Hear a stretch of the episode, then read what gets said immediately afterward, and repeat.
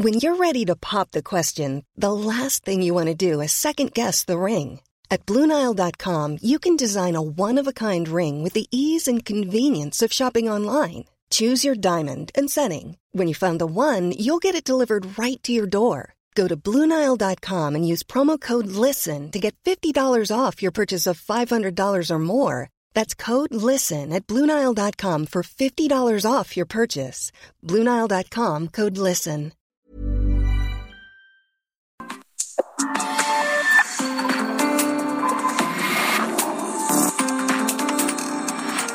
A quienes nos ven a través del Heraldo Radio, a quienes escuchan a través del Heraldo Radio y a través de esta señal de El Heraldo Televisión. Les recuerdo también que nos puede escribir a través del WhatsApp 5624 1047 10 y comentarle también sobre todo que hoy nuestros temas principales, los que pondremos aquí en la mesa y platicaremos con usted, son dos. Uno es la crisis del agua. ¿Cómo le está afectando a usted en su estado esta crisis por la que está pasando la mayor parte del país? Y otro es la sequía también provocada por esto. ¿Cómo le está afectando a diferentes esferas, sobre todo a los productores ganaderos? Vamos a platicar eh, con, eh, con, estos, eh, con estos dos personajes, tanto como con la Conagua, que nos tiene que decir qué está haciendo en todo el país, también con un productor ganadero y también platicaremos con el gobernador de Nuevo León, Samuel García, que nos dirá cuál es esta estrategia emergente que está dando a conocer a partir de esta crisis. Así que con todo esto arrancamos República H.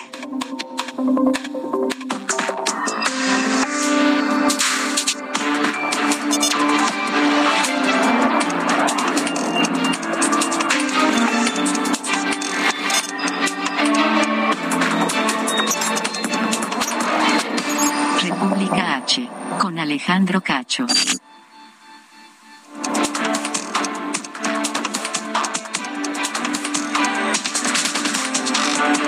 Ya se lo comentaba, México está en una crisis en materia de agua y es uno de los países con mayor problema en el abastecimiento de este líquido. Ejemplo de esto es que en el 2019 ocupó el segundo lugar como el país con mayor problema en lo que tiene que ver con hidráulicos de Latinoamérica, según el World Research Institute. Esta situación se agudizó sobre todo más porque en el 2021 nuestro país atravesó por una segunda sequía, la más severa desde el 2011. Y según datos del monitor de sequía en México y el Servicio Meteorológico Nacional, esta ha sido una de las peores crisis. Y por supuesto, esta escasez ha hecho una crisis a nivel nacional, pero para conocer más sobre este tema y qué está pasando en cada uno de los estados, escuchemos a mi compañera Verónica Macías.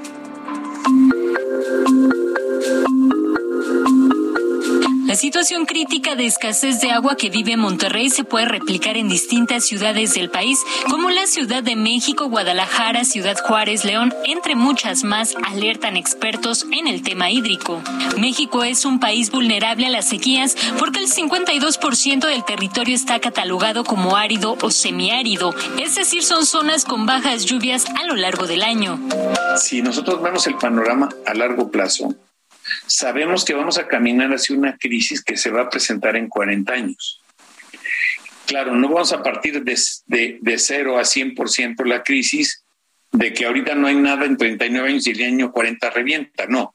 Empiezan a, a brincar problemas como por ejemplo lo de Monterrey ahorita. Puede brincar el problema del Valle de México mañana traspasado mañana en Guadalajara, después puede haber problemas en San Luis muy serios o, puede haber problemas en La Paz, o, o sea, cada vez se van a empezar a multiplicar más las cosas.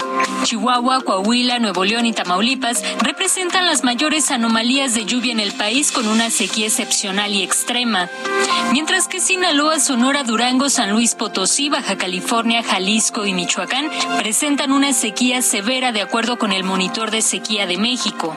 El tema de la inversión en obras es un factor clave para minorar los impactos de la sequía. Sin embargo, refiere Leopoldo Alanís, investigador de Pumagua de la UNAM, debe ir acompañado de un órgano que vigile el cumplimiento del presupuesto destinado a la infraestructura. Lo que yo veo es que como que hay falta de, de un órgano que haga cumplir este, y vigilar que, se hagan todo lo que se, tiene para presupuestado, ¿no? O sea, para la acción de cada año se, hace, se le asigna un presupuesto a cada obra. El problema es que se haga esa obra y en cuestión de calidad y cantidad. O sea, yo creo que ese órgano que vigile eh, hace falta. Ante el panorama complejo de la sequía en México, coinciden los expertos, deben realizarse obras de captación de lluvias, sobre todo para los estados del norte del país, desalar agua de mar en las ciudades costeras, la implementación de más plantas de tratamiento, reciclar el agua en las grandes urbes y disminuir la demanda entre la población. Verónica Macías, Heraldo Televisión. Hoy en día los estados más afectados por la escasez de agua son Sonora, Sinaloa, Nuevo León y sobre todo en la zona de Río Bravo, Jalisco, en la región que corresponde a la cuenca Lerma, Santiago Pacífico y por supuesto también está la Ciudad de México y el Estado de México.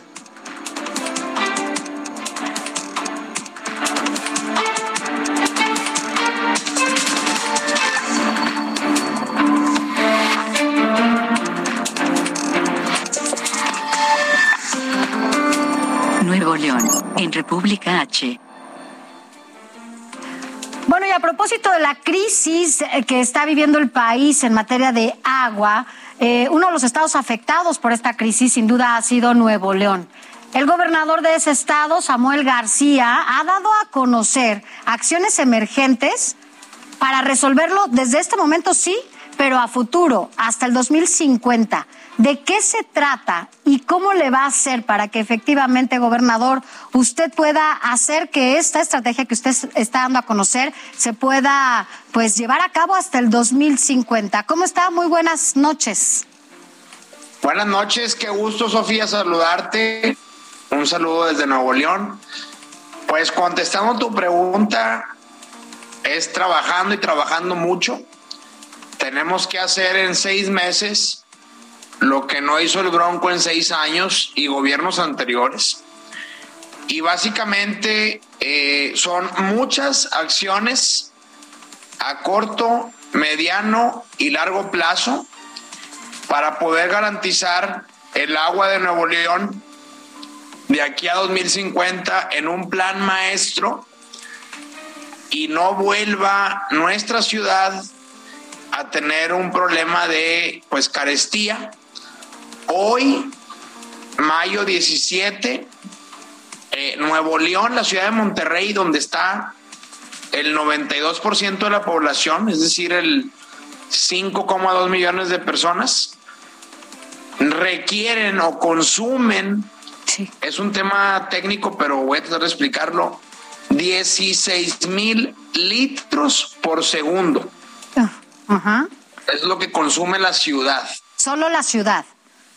16 mil litros por segundo y solamente el Bronco nos dejó capacidad de 13, 13 mil litros por segundo porque se acabó de manera muy irresponsable las presas, dejó vacía la presa de la boca. Eh, en ese sentido quiero, quiero preguntarle algo, gobernador. ¿Cómo se quedan vacías las presas? ¿Qué no les hizo? ¿No les dio mantenimiento? ¿No las dejó que se vaciaran y no hizo nada? ¿No previó incluso esta crisis climática que estamos viviendo en todo el país? ¿Qué pasó? ¿Cómo se pueden vaciar de esa manera las presas? Pues literalmente abriéndole la llave de manera irresponsable, les llegó a sacar el triple de lo permitido porque una ciudad responsable debe obtener fuentes de agua múltiples. Sí. Debes tener pozos someros, pozos profundos, ríos, presas, reciclaje de agua, agua tratada y además tener una red, un sistema que tenga pocas fugas, pocas conexiones ilegales y medidores que estén tomando una verdadera lectura y que no vayan a tener un changuito o algo para robar agua.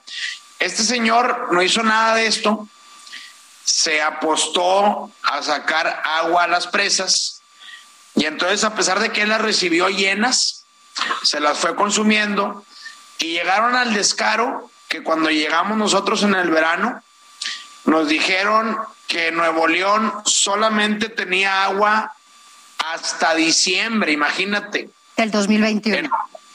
En, octubre, bueno, en junio, para entrar nosotros en octubre, se nos dijo que teníamos hasta diciembre agua. Entonces hemos estado, pues obviamente, con miles de acciones. Sí, sí. Ayer daba a conocer este plan maestro, ¿no? Sí, que quien guste a detalle, ahí está en mi página de internet. Pero eso es para ahorita resolver y volver a abastecer los 16 mil litros por segundo. Posteriormente, estos días arrancamos ya varias acciones de mediano plazo, que son las que nos van a garantizar agua hasta 2043. Las, ¿Cuánto va a invertir de su gobierno para este, pues, para la primera etapa que viene en esta crisis que está viviendo, para sanear pues la crisis? Sí, la primera etapa, las de corto plazo ya, ya arrancaron. Sí. Fueron como mil millones de pesos. La segunda etapa, que son los proyectos de mediano plazo, que se van a dar entre este año y el 2025, son 25 mil millones de pesos que vamos a utilizar para, en primer lugar, eh, pozos someros, 136 pozos someros que nos van a dar 2 mil litros por segundo, 20 pozos profundos que nos van a dar otros 2 mil litros por segundo, presa libertad, que el presidente ya mandó el 50% del presupuesto, esa nos va a dar entre 1.6 y 2.4 litros por segundo. Vamos a tecnificar el sistema de distribución para evitar fugas. Eso nos va a dar un metro cúbico por segundo. Y vamos de manera muy moderna a adquirir plantas tratadoras de agua. Esto lo están haciendo ahorita en Barcelona, en Singapur, para que el agua pueda reciclarse de manera terciaria. Okay a un modelo que vuelva a hacerse potable, no simplemente tratada para riego, sino potable. Y eso nos debe dar otros dos metros cúbicos, por lo que con estas cinco acciones de mediano plazo vamos a garantizar pues alrededor de 10 metros cúbicos más para los siguientes años. Con eso vamos a permitir que con la lluvia se llenen la presa Boca, la presa Cerro Prieto, la presa Libertad y poder garantizar el agua los siguientes 20 años. Y luego, si gustas, ahorita te puedo platicar los proyectos de largo plazo. Ahora, este proyecto, si bien es un proyecto ambicioso, hay que decirlo, porque no lo hemos visto, ¿no? Desgraciadamente, como esta infraestructura hidráulica y todo lo que tiene que ver con las tuberías no se ve, pocos gobiernos invierten en eso. Eh, ¿Cómo le va a hacer? Para lograr que cuando haya un cambio de gobierno sigan con esta estrategia? ¿Cómo lo va a lograr?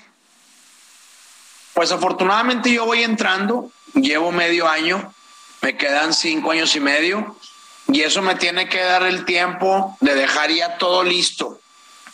Todo lo que te acabo de decir lo voy a dejar ya terminado en este sexenio para que se garantice agua los siguientes 20 años. Okay. 43. Y ahora bien, eh, hay proyectos, yo les llamo de largo plazo. Uno de ellos sí lo puedo empezar y terminar yo, que es, se le llama el cuchillo 2.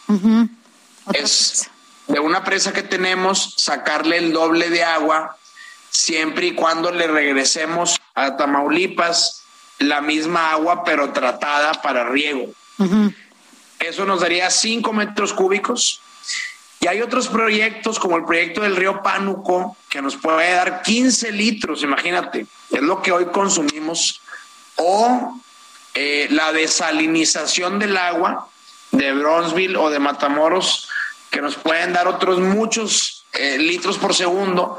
Y eso es de largo plazo, con que logremos uno, ya tendríamos el agua garantizada hasta 2050. Por eso hoy hablamos de un master plan, el plan maestro para garantizar agua para Nuevo León los siguientes 30 años. ¿Habrá coordinación para que esto suceda con el gobierno federal o solamente serán recursos del Estado?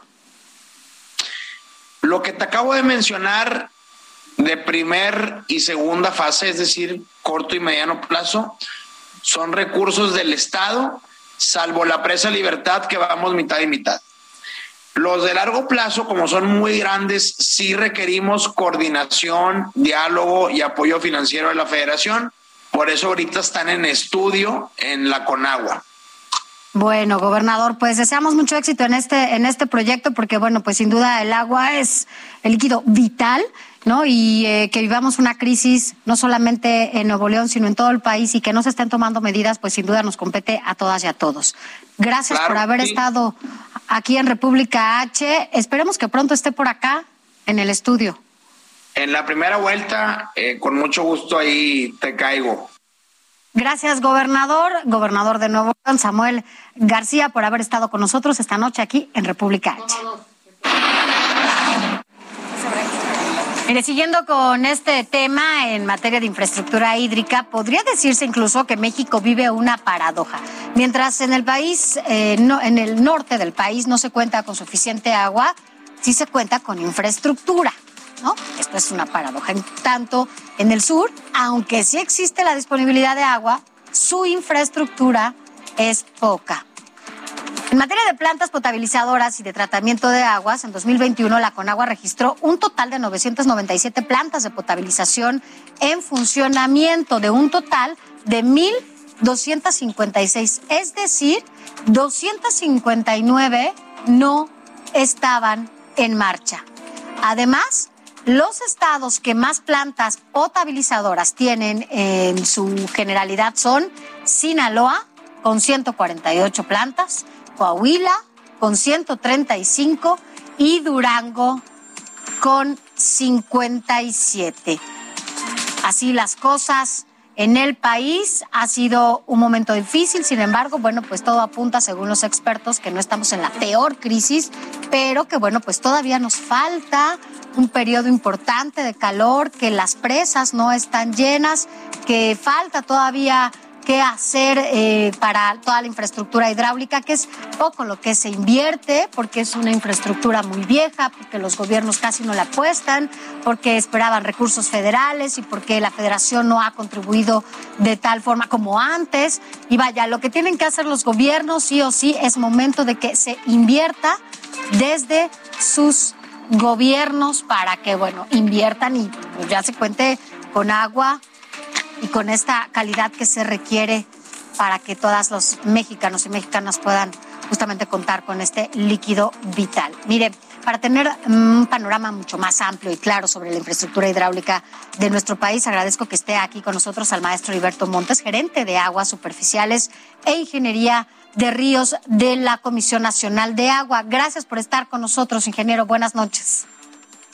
Buenas noches, Sofía. Muchas gracias por la invitación te saludo a ti, a todo tu público. Estoy a sus órdenes. Gracias. Mire, ya platicábamos con el gobernador de Nuevo León y ya nos decía cuáles las acciones inmediatas y también a futuro que iban a, llevar a cabo. Eh, la Conagua, ¿cuáles son las medidas que está llevando a cabo en conjunto con los demás estados que están viviendo esta crisis de sequía también y de, bueno, de desabasto de agua? Sí, eh, un punto importante que te quiero comentar es que eh, actualmente estamos en la época de estiaje. Esta época de estiaje inicia en el mes de noviembre y concluye en el mes de mayo. Posteriormente inicia la época de lluvias que estamos muy próximos a iniciar y en diferentes puntos del país se lleva a cabo un vaciado normal de las presas debido a los usos que se tienen y debido a que la época de estiaje se reciben pocas precipitaciones. Actualmente estamos trabajando en conjunto principalmente con el gobierno del estado de Nuevo León, que es el estado donde se encuentran algunas condiciones de sequía eh, en ciertas zonas debido a los almacenamientos de una presa. Es el punto donde estamos trabajando actualmente. Nuevo León es hoy el foco rojo, ¿no? eh, podríamos decir que es el punto que estamos atendiendo el Estado de Nuevo León, la zona metropolitana de Monterrey. ¿Cómo trabajan con los gobiernos? En este caso con Nuevo León lo están haciendo, pero ¿cómo trabajan, por ejemplo, con Sinaloa o con otros estados que también están viviendo una situación igual y que, bueno, pues sus presas no les están eh, dando lo que esperaban, justamente por lo que dice, no está lloviendo y no sabemos, o no sé ustedes cómo sepan que se va a dar esta eh, temporada de lluvia, ¿no? Porque todavía nos falta un buen tiempo de calor. Sí, eh, como te comentaba, en, estamos iniciando la época de lluvias. De hecho, la época de lluvias inicia en mayo. Entonces, actualmente iniciamos eh, la lluvia. De hecho, en algunas zonas del centro del país ya se han registrado lluvias. Estamos iniciando esta época y con ello la recuperación de las presas en ciertas zonas del país. Comentarte que el uso de las presas principalmente es el agua potable y el riego a nivel nacional. En el caso del agua potable se están atendiendo todos los casos, todo el abastecimiento que tiene que ver con este uso. El punto que estamos atendiendo de forma más específica es la zona metropolitana de Monterrey y en el caso del el riego se está atendiendo y se está abasteciendo todo lo que solicitaron los usuarios de riego. De forma general, como te comentaba, el vaciado de las presas es un proceso normal que ocurre año por año debido a las bajas precipitaciones, pero estamos atendiendo sin problema todo lo que se solicitó de parte de las presas para estos usos. En general, ingeniero, ¿cómo está el país en su infraestructura hidráulica? Muy bien, comentar que tenemos en el país del orden de 6.488 presas, de las cuales damos un seguimiento diario de 210, que son las más grandes. Estas 210 almacenan prácticamente el 92% de las 6.488. Actualmente tenemos un almacenamiento de 60.369 millones de metros cúbicos, que corresponde a un 48% de llenado. Estamos por iniciar estas lluvias y con ello inicia la recuperación de estas presas, que es un proceso totalmente normal. Pero actualmente estamos en un 48% de llenado a nivel nacional. ¿Qué, ¿Tienen algún presupuesto destinado para el mantenimiento, para justamente cuando venga ya la lluvia, se encuentren en óptimas condiciones, no haya desbordes, no haya, bueno, pues ningún accidente que se tenga que lamentar? ¿Destinan algún presupuesto a nivel federal, obviamente con cada uno de los estados? Es correcto. De hecho, eh, todos los martes en redes sociales llevamos a cabo el Comité Técnico de Operación de Obras Hidráulicas, que con todo gusto los invitamos a seguirnos en las páginas oficiales de Conagua, tanto en Facebook como en Twitter. Todos los martes se analiza la situación tanto climatológica, meteorológica e hidrológica a nivel nacional y se llevan a cabo acciones para cualquier tipo de situación, ante alguna emergencia de algún evento hidrometeorológico, algún huracán, algún ciclón tropical. ¿Cómo Y se llevan a cabo muchas acciones eh, por ejemplo, previo a la época de lluvias se llevan a cabo acciones y preparaciones para estar listos para la época de lluvias. Por ejemplo, algo que se está llevando a cabo ahorita es se realizan las pruebas de la operación de las compuertas de las presas con vertedor controlado, que esto nos ayuda a estar listos para en dado caso que llegue una avenida importante, operar las presas y no tener ningún problema. en, en, este comité se analiza la situación y se llevan a cabo acciones como esta, por ejemplo, también la operación de las obras de toma y verificar que todo esté funcionando. Y en dado caso que se encuentre alguna situación, se atiende de inmediato, se va a la zona y se verifica que, que funcione correctamente y se llevan a cabo las reparaciones que sean necesarias para estar listos para la época de lluvias. ¿Se prevé, por lo que nos comentaba, a partir de mayo una muy buena temporada de lluvia o se prevé que, bueno, vivamos una crisis similar a la, del año pasado, que entiendo, bueno, después del 2011 fue la más fuerte? Eh, eso es un punto muy importante. Realmente en cuestión de sequía eh, se analizan diversas variables, se lleva a cabo un análisis entre Canadá, Estados Unidos y México. La sequía que se han registrado en los últimos años no son consideradas las peores sequías de, de, los últimos 20 años. De hecho, la sequía de 2011 es la más intensa que se ha registrado y no fue la de 2022. Por ejemplo, la condición actual es mejor que la del año pasado. Por ejemplo, actualmente tenemos un porcentaje de sequía de 77.7%, que se divide en diversas categorías. No quiere decir que todo está totalmente crítico. El año pasado, a esta misma fecha, teníamos 87% de sequía. Entonces, no estamos en la peor sequía de los últimos años y se han registrado episodios más intensos como 2003, 2011 y el propio 2021. En el centro del país, la temporada de lluvias de 2021 fue muy buena. Prácticamente hubo lluvias en todo el centro y se llenaron las presas. Entonces, las condiciones actuales son mejores que el año pasado y mejores que otros años que han ocurrido. Pues y efectivamente estamos iniciando la época de lluvias y con ello esperamos que inicie la recuperación, que esto ocurre año con año. Pues estaremos nosotros al pendiente de lo que pase todo el país y bueno, sobre todo para ver cuáles las acciones también que se emprenden en cada uno de los estados. Gracias, gracias maestro Heriberto Montes, gerente de aguas superficiales e ingeniería de ríos de Conagua. Gracias por haber estado con nosotros. Muchas gracias, estamos a sus órdenes. Buenas noches. Gracias. Vámonos rápidamente a un corte, pero al regresar en este mismo contexto vamos a platicar con el ganadero Gregorio Cabrera porque él nos va a decir cómo les ha afectado en todo lo que tiene que ver con el ganado. Regresamos. Regresamos. República H con Alejandro Cacho. Heraldo Radio, la HCL se comparte, se ve y ahora también se escucha. I'm Sandra, and I'm just the professional your small business was looking for. But you didn't hire me because you didn't use LinkedIn jobs. LinkedIn has professionals you can't find anywhere else, including those who aren't actively looking for a new job but might be open to the perfect role, like me. In a given month, over 70% of LinkedIn users don't visit other leading job sites. So if you're not looking on LinkedIn, you'll miss out on great candidates like Sandra. Start hiring professionals like a professional. Post your free job on linkedin.com/spoken today.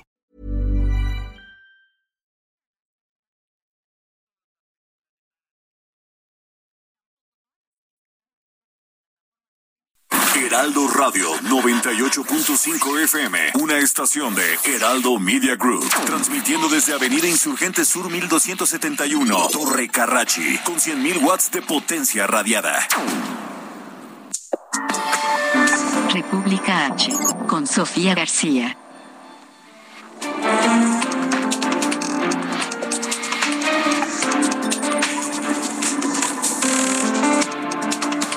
Gracias por continuar con nosotros. Vámonos a otro tema que tiene que ver con la consecuencia justamente de la falta de agua y es la sequía.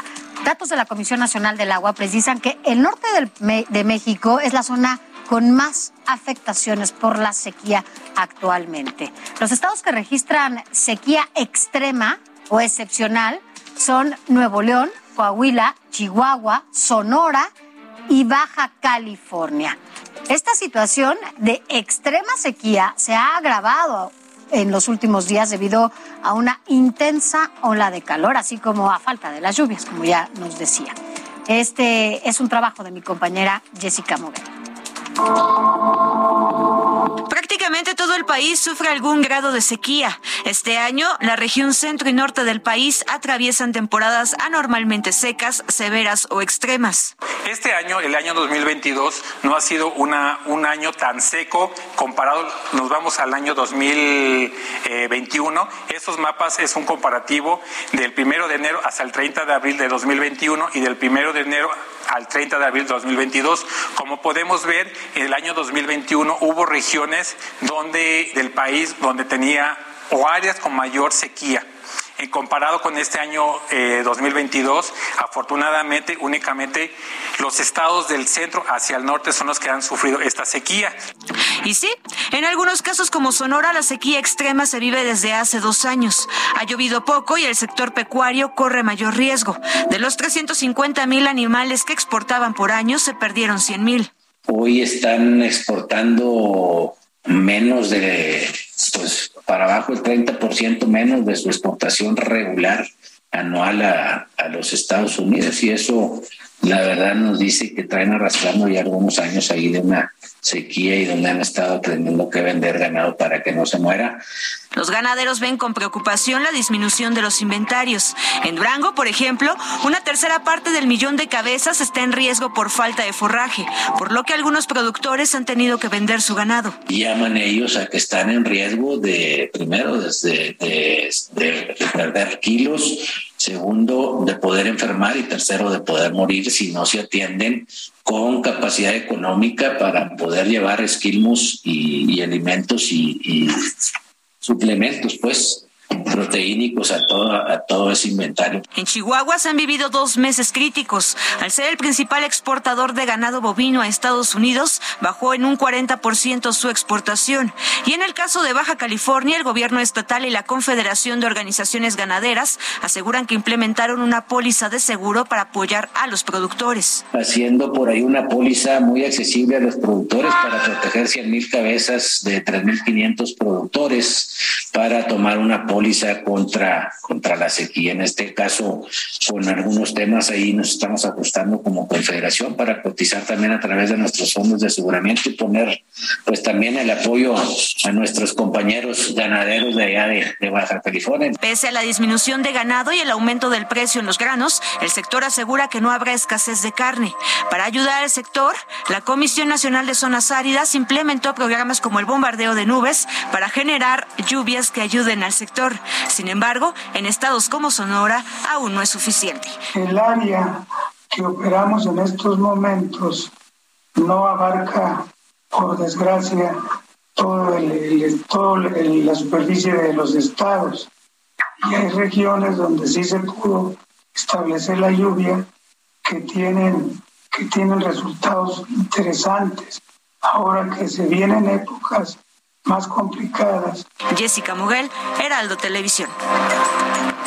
Otra de las problemáticas que se han generado por las sequías en los estados es la forma en cómo afecta sobre todo a los animales, especialmente al ganado. Este tema casi no se toca, pero muchas veces los ganaderos se ven obligados a vender o sacrificar incluso a su ganado.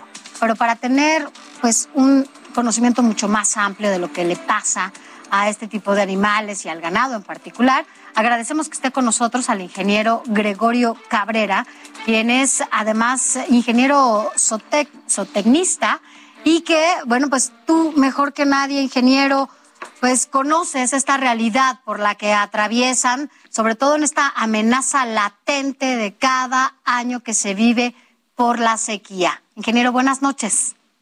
Buenas noches, eh, muchas gracias por la invitación a participar aquí en tu programa. Gracias.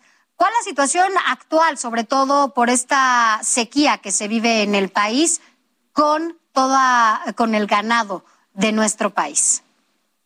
Mira, eh, como bien sabemos, los ganaderos eh, en Ganadería México se dividen en tres partes, ¿no? El norte, el centro y el sur y cada uno vive sus eh, temporadas de sequía de una manera diferente, ¿no? Sin, eh, sin duda el norte la vive mucho más fuerte claro. Eh, que el centro y que el sur, ¿verdad? pero en esta ocasión, pues la situación es más difícil porque, vamos a decir, tenemos que enfrentar de manera pues individual cada uno el reto de seguir con esta actividad eh, que cada día se ha vuelto un poco más difícil buscando la rentabilidad y buscando la eficiencia sobre todo, ¿no? Eh, eh, pero bueno, es lo que nos toca vivir y hay que enfrentarlo, ¿no? Ahora, ¿cómo están, ese, cómo lo prevén cada año? Porque bueno, pues este, cada año se vive una sequía, ¿cómo lo dice? De manera distinta, dependiendo de la región del país. Pero bueno, pues como productor ganadero, supongo que toman, toman medidas no sé si de manera eh, individual, de manera privada o también lo hacen con los gobiernos. ¿Cómo es que se preparan para evitar, eh, pues no sé, incluso la muerte de, del ganado? Mira, la situación real es que muy pocos se preparan. Y no porque no quieran prepararse, sino que a la falta de rentabilidad eh, muchas veces no queda para poder tomar acciones como un ensilaje o como acereno para guardar eh, pocas, eh, realmente pocas explotaciones o por decirle empresas ganaderas toman esa precaución. En el norte es más común que lo tengan previsto porque es algo que por tradición han tenido sequías, unas más largas que otras el centro y el sur un poco menos y sobre todo en el sur, pues hablar de 90, 100 días de sequía es lo máximo, ¿no? Aunque ya hemos tenido sequías de 6, 8 meses en ocasiones. Pero la realidad es que la situación actual en la ganadería, hablando de como negocio, pues muchas veces ya no es tanto el negocio que fue antes, ¿no? como te dije, el camino que tomó la mayoría de los productores de tecnificarse, pues tomó el camino de las máquinas, de los insumos, de los combustibles, y bueno, eh, esto llevó con, consigo que el, costo de, hacer una eh, un, un, programa de prevención para la sequía, si a eso le sumamos un tema sanitario, eh, que hoy en día las enfermedades, así como en el humano, han ido avanzando, también en el ganado eh, han ido avanzando ciertos tipos de, de, enfermedades que ahora tenemos que recurrir a más cantidad de vacunas. ¿Cuál es, ¿Cuál es lo más grave que pasa con el ganado, por ejemplo, en esta época? Muere mucho ganado, em, tienen que vender a otro lado, tienen que sacrificarlo el extremo es ese, ¿no? Este, el, ganadero empieza a quedarse sin inventario porque es preferible pues que ingrese eso a la bolsa a, perderlo y que, queden ahí eh, tendidas en la naturaleza ahí para comida de los... ¿Cuánto se pierde en esta época, ingeniero? Mira, es, es, es, es, muy amplio la pérdida, porque como te digo, el que no se le muere lo alcanza a vender o lo, alcanza a mal vender. Mm pero eh, eh, lo más grave está en la parte productiva, porque la ganancia de peso, la fertilidad, todo eso se ve mermado, se ve a la baja. Y, eso como consecuencia lo ve el productor dentro de 8 o 10 meses en, la, en, el bolsillo, ¿no? Cuando, ya empiecen a ver la época de partos y vea que pues, pues no fueron los, los partos que debieron haber sido. Es, es, es un círculo vicioso en el que cae el productor. Y hay que buscar la manera de, de, solucionar esta situación, porque el inventario pues en México cada vez es menor, ¿no? Por ahí tengo unos datos interesantes de hace 40 años, por darte un ejemplo, el mayor productor de ganado que es Brasil, eh, hace 60 años tenían 60 millones de cabezas, hoy tienen 240 millones, y en México desde hace 40 o 50 años venimos trayendo la misma cantidad, según que 30 millones, yo considero que a lo mejor andamos un poco abajo de eso. Sí, anuales. Y 30 millones de bovinos en, existencia en el país. Ok, y cuando llega esta época, por ejemplo, ¿cuánto de ese ganado se pierde? Eh, es un porcentaje que no te podría decir con exactitud. Dígame algo, hay diferentes costos, por ejemplo, no entiendo que hay también diferentes tipos de, de vacas. ¿no? Eh, y no se venden igual, depende muchísimo de cómo esté cada una de ellas. En estos casos, en una situación de sequía, cuando no hay pasto, cuando no hay agua, cuando empiezan ¿no? A, no tener que comer y, no, y no tener que tomar, pues se van debilitando un poco. Empiezan a bajar los costos, ¿no? Y no se vende igual. Y esto les afecta. no te van a pagar lo mismo un animal gordo o un animal claro. ¿Cuáles son los costos? ¿Cuánto cuesta una vaca, por ejemplo? Así. Pues una vaca de rastro gorda hoy anda cerca de entre los 15, 18 mil pesos gorda, ¿no? Y pues flaca, a lo mejor ni la mitad te vayan a dar por ella, ¿no? Y, lo que cuesta la mantención, ¿no? Las vacunas, el desparasitante, eh, todo lo que es cuestión nutricional, si, si acudiste a hacer a comprar el silo, a comprar el heno, un alimento, los minerales que también hay que, que dar eh, eh, pero considero que aquí hay que hacer tres programas, porque el, norte tiene una necesidad, el centro otra y el sur otra. Este, pero sí, las pérdidas son muy grandes. La verdad que no, no sabría decirte una cantidad, pero sí te puedo decir que a través de los años he visto mermado el, sector ganadero. Vamos a la baja. Claro, finalmente, ingeniero, saber si hay algún programa en particular para este tipo de producción ¿Hay algún eh, programa federal o programas estatales que contribuyan a que, bueno, pues el ganado no se debilite y sigan comiendo y tomando agua como deben de hacerlo? No, mira, este, hablando del gobierno federal, no existe, con certeza te lo digo, no hay un solo apoyo en el tema de sequía, menos. Eh, en algunos estados, como aquí en el estado de Yucatán, el gobernador se apoya, este, en, apoya con ensilajes, con heno, con alimento, en ciertos estados no dudo que también los gobernadores hagan, pero no existe un programa federal. Pero independientemente de eso, nosotros como productores tenemos que ver la mecánica, cambiarla y, cambiar eh, quitarnos insumos y trabajar de la mano con el medio ambiente, porque esta factura nos la va a seguir cobrando cada día más, ¿no? Entonces no nos queda otra más que educarnos, replantear, reprogramar y echarle para adelante, pero este el, el, panorama ahora con el decreto que, que, salió esta semana de un año sin arancel, ahora vamos a competir con todo el mundo sin un solo arancel. Esto, este año que viene va a ser un gran reto para el sector ganadero. Bueno, pues eh, seguiremos platicando de este tema si le parece más adelante y ya nos contará, bueno, cómo se vivió esta nueva temporada de sequía. Gracias por haber estado con nosotros. Mucho gusto, muchas gracias. Buenas noches. Gracias, buenas noches. Vámonos rápidamente a otros temas. Ahora, mire, esta mañana intubaron de manera urgente a la menor que fue catalogada como sospechosa de contraer hepatitis infantil aguda en Culiacán, Sinaloa. De acuerdo con los médicos, su estado de salud lamentablemente es muy grave. Pero toda la información en el resumen informativo. Gobernador de Veracruz, Cuitlagua García Jiménez, emitió un decreto con el cual se extingue el fideicomiso público de administración del Acuario de Veracruz, el cual quedará a cargo de la Procuraduría Estatal de Medio Ambiente, por lo que esta mañana fueron retirados los sellos de clausura. En Colima se registró un enfrentamiento a balazos entre elementos de la Fiscalía y cuatro hombres armados. Según las autoridades, se detuvieron a tres de los agresores y continúan con las investigaciones. Cuatro municipios del sur del Estado de México continúa el operativo por parte de fuerzas federales, estatales y municipales a 14 días del ataque de las instalaciones de la Fiscalía General de Justicia mexiquense en Sultepec. El Congreso de Colima aprobó la eliminación del uso de cubrebocas en el Estado, con excepción de las oficinas públicas, privadas y centros de trabajo, ante un notable descenso de casos y defunciones por COVID-19. Tamaulipas comenzaron las reuniones de protección civil para adoptar medidas de prevención frente a la temporada de huracanes 2022 en el Atlántico. Esto se estima podrían presentarse en promedio 20 sucesos de diferentes categorías.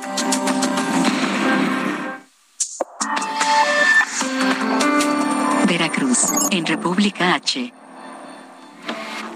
Es momento de ir a Veracruz, en donde las autoridades detuvieron ya al presunto homicida de las dos periodistas allá en el puerto. Y para, para que nos cuentes cómo está todo por allá, nos enlazamos contigo, Juan David Castilla. Buenas noches.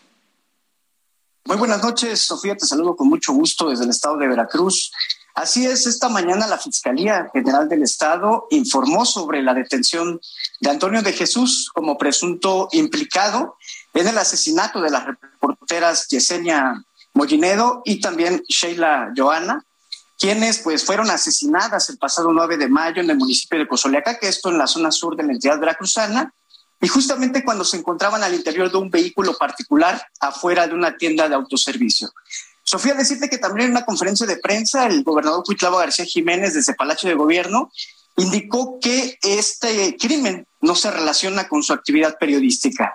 Mencionó también que se trata del autor intelectual que fue detenido este día y que habrá más detenciones por este caso. Eh, recordar, Sofía, que con estos hechos suman ya siete periodistas asesinados en lo que va de la actual administración estatal de Cuitlavo García Jiménez y pues mencionar que los familiares todavía siguen exigiendo justicia por este lamentable suceso que padecieron las compañeras Yesenia y Sheila Joana en la zona sur de la entidad, una zona que ha sido bastante golpeada, Sofía, por eh, bandas del crimen organizado. Decirte también que eh, se, se notó claramente una campaña de desprestigio contra estas compañeras en redes sociales, sobre mm. todo donde se decía o se trataba ya de vincularlas con bandas del crimen organizado. Sin embargo, pues los familiares siguen exigiendo justicia. El gobierno del Estado y la Fiscalía General del Estado pues anuncian que ya hay avances importantes en las investigaciones y que en los próximos días será esclarecido este caso, Sofía. Así es, que se pongan a hacer su trabajo las fiscalías, porque eh, depende mucho de lo que ellos justamente den a conocer de lo que sabremos, ¿no? Pero bueno, eso de, de, estar justamente responsabilizándolas de algo que ni siquiera están seguras o que ni siquiera saben si es así, no puede ser. Pero muchas gracias, Juan David, gracias por tu reporte. Excelente noche, hasta luego, Sofía. Saludos hasta Veracruz, buenas noches. Y bueno, ahora vámonos hasta Guerrero porque justamente este martes Guerrero se convirtió en el octavo estado del país en despenalizar el aborto. Y para ello Hacemos enlace con mi compañero Carlos Navarrete. Carlos, porque tú tienes todos los detalles. Buenas noches. Buenas noches. Efectivamente, comentarles que eh, con 30 votos a favor y 13 en contra, este día el Pleno del Congreso de Guerrero aprobó por mayoría de votos eh, una reforma al Código Penal del Estado con lo que se permite o se despenaliza el aborto, la interrupción legal del embarazo hasta las 12 semanas de gestación en cualquier municipio del estado de Guerrero. Esta aprobación se dio el día de hoy en sesión del Pleno del Congreso en medio de protestas por parte de grupos opositores a la iniciativa, grupos pro vida y religiosos, y también protestas pacíficas de colectivos feministas que se concentraron en los accesos principales del Congreso y permanecieron en ese lugar hasta que fue votado el dictamen que presentó la Comisión de Justicia. Eh, tras darse a conocer los resultados, reiterarle 30 votos a favor y 3 en contra, los grupos pro vida y religiosos lanzaron una amenaza contundente a los diputados y diputadas locales, principalmente a los de Morena, al advertirles que estas se las van a cobrar en las urnas en las elecciones locales del 2024. A pesar de esto, eh, las feministas celebraron la determinación del Congreso con bailes, con una marcha que realizaron afuera de las instalaciones del Poder Legislativo y bueno, el Congreso también aprobó esta iniciativa en medio de debates porque a pesar de que la mayoría respaldó esta propuesta, pues hubo diputados de diferentes fracciones parlamentarias que se oponían a la despenalización del aborto. Finalmente, eh, este dictamen fue aprobado el día de hoy y se, solamente se esperará a que sea publicada la resolución en el periódico oficial para que eh, surte efectos esta reforma que, insisto, despenaliza el aborto hasta las 12 semanas de gestación. Esta era una de bueno, Carlos Navarrete, gracias, gracias por tu reporte y mire, ya casi nos vamos. Y es momento justamente de saber cuáles serán los temas principales, más relevantes en la sección de estados, en las páginas de El Heraldo de México y en todas sus plataformas. Y para ello doy la bienvenida a nuestra editora de estados, Fabi Cancino. ¿Cómo estás, Fabi? Muy bien, Sofía, muchas gracias. ¿Qué vamos a ver mañana en El Heraldo? En las páginas del Heraldo, como bien dices, va a haber temas muy interesantes. Para empezar, vamos a traer la historia de una chica que tiene 22 años, estudia aviación y va a ir como astronauta virtual a Brasil. ¿ah? Ella se llama Karen Guerrero y en Brasil tienen ahorita un, centro de estudios con el hábitat de Marte y están teniendo varios proyectos interesantes. Ella va a estar eh, con un grupo que van de Brasil, Chile y Ecuador, jóvenes de este grupo, y eh, entre otras cosas van a practicar, van a poner ya a hacer ensayos de cómo se puede hacer la agricultura espacial. Es como si estuvieran haciéndolo en Marte, ¿no? Acondicionaron todo. Wow. Exactamente, entre los profesores que elaboraron este centro estuvieron en este en la NASA, participaron en distintos proyectos y tienen perfectamente bien ubicado cómo es el, eh, hábitat de Marte. Bueno, el hábitat no, claro, por eso lo acondicionan. exactamente. Pero esto en Brasil y es, una chica mexicana. Exactamente, ella es del Estado de México, Karen, este, una niña de 22 años, no se puede decir niña, y este súper talentosa y que pues va a estar haciendo este tipo de prácticas. Pues mañana hay que leerte ahí en, en, el, estado, el Estado de México.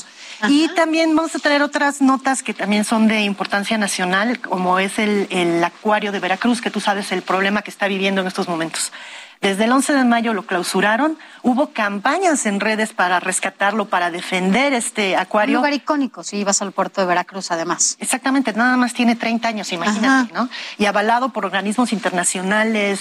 O sea, súper bien, el acuario es de los mejores de Latinoamérica, si no es que el mejor. Y el gobernador quitó el fideicomiso. Exactamente, de, hoy, emitió un decreto, hoy emitió un decreto en el que le quita el fideicomiso, que el año pasado tuvo más de 40 millones de pesos este fideicomiso, y a partir de ya el el Estado es el que gobierna, empieza a administrar el acuario a través de la Procuraduría del Medio Ambiente. Y pues vamos a ver qué va a pasar con el fideicomiso, pues porque evidentemente está este, formado por varios Varios. Es un acuario maravilloso y también hay que decirlo que sí se ha bueno, se ha procurado ¿no? este lugar y este espacio turístico eh, en el puerto de Veracruz es justamente porque no habían metido las manitas algunos gobernantes y resulta que ahora lo van a meter. Exactamente. mañana te leeremos. Lástima, lástima por el puerto de Veracruz. Y finalmente, ¿qué más vamos a tener? Pues ya cada vez se está usando menos el cubrebocas, Sofía. Ya no me digas, ya no sé.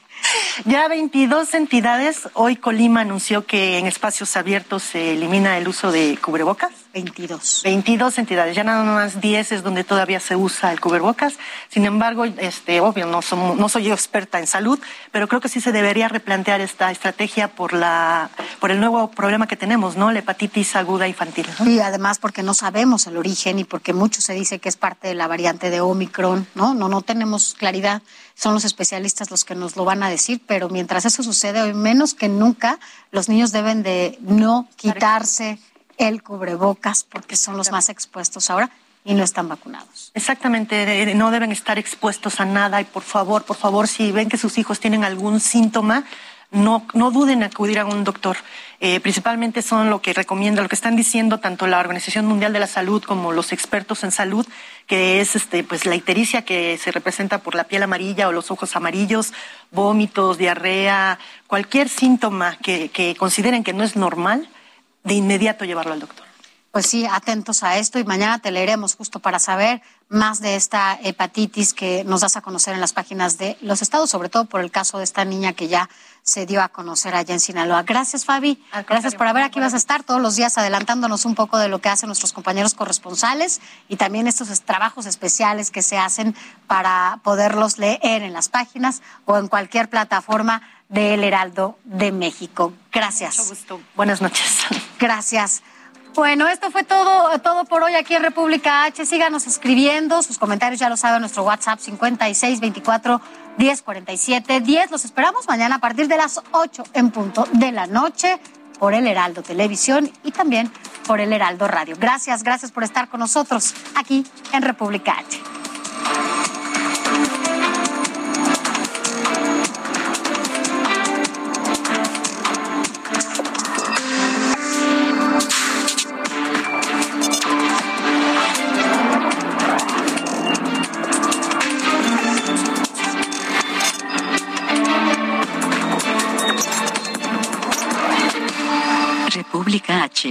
Sofía García.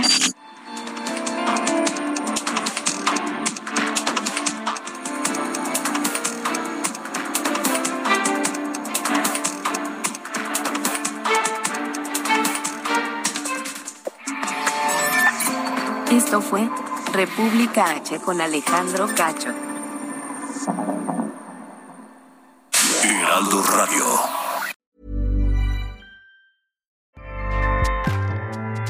ACAST powers the world's best podcasts. Here's a show that we recommend. The Real Housewives is a guilty pleasure for most, but if you're looking to not feel guilty about that pleasure, tune in to Everything Iconic with me, Danny Pellegrino, where I break down all the messy moments and behind the scenes antics of Bravo's popular franchise. And on Everything Iconic, I also interview celebrity guests like Kelly Ripa, Kiki Palmer, Drew Barrymore, Cameron Diaz, and more about their guilty pleasures, their past work, and so much more. So if you're pop culture obsessed and find yourself watching way too much reality TV like me, tune in to Everything Iconic with Danny Pellegrino wherever you listen to podcasts. ACAST helps creators launch, grow, and monetize their podcasts everywhere. ACAST.com.